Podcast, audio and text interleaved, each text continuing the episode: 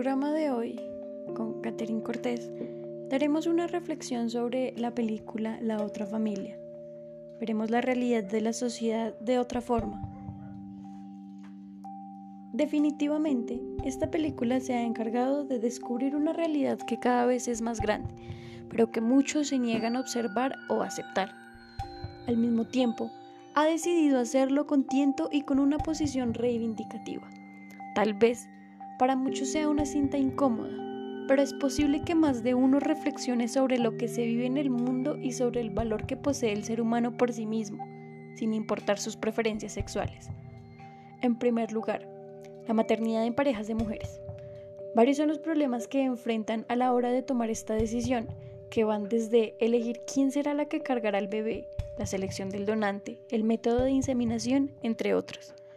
En esta película además se toma un poco a fuerzas una perspectiva sobre el incesto.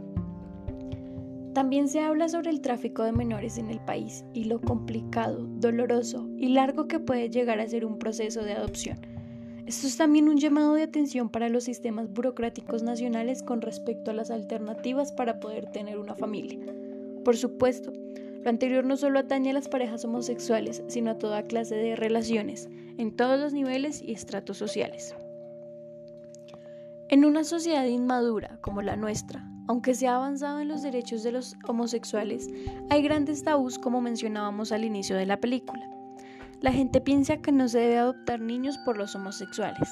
Piensan de inmediato que van a abusar sexualmente de los infantes, que van a traficar con ellos, que no pueden ser buenos padres, que la homosexualidad es una enfermedad y por esa supuesta razón están imposibilitados para la crianza de un niño. Los medios de comunicación satanizan a ciertos sectores de la sociedad, en este caso los homosexuales, pero sabemos que muchos casos de violación no son perpetrados por gays, son gente normal. La mayoría de las razones que sostienen estos argumentos son prejuicios de la sociedad. En un portal católico dicen que no hay que ver esta película porque utiliza lenguaje obsceno, escenas fuertes, que idealizan a una pareja de homosexuales. Dicen que no es apta para ser vista.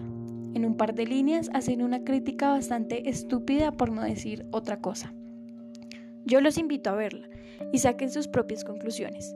Creo que no tienen la calidad moral de criticar, las autoridades católicas manejan un doble discurso en donde atacan a los gays, pero al mismo tiempo defienden a curas pederastas y, este sí, organizados en grandes redes. Por último, se refiere a las drogas como un problema de adicción, dejando un poco de lado el asunto del narcotráfico.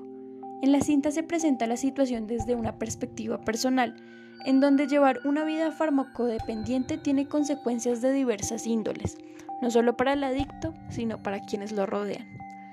Al final, por sobre todas las cosas, esta película habla sobre el valor de la familia, el amor, la bondad y lo que sucede en la vida cuando un ser humano decide abrir su corazón y comenzar a vivir una vida en compañía.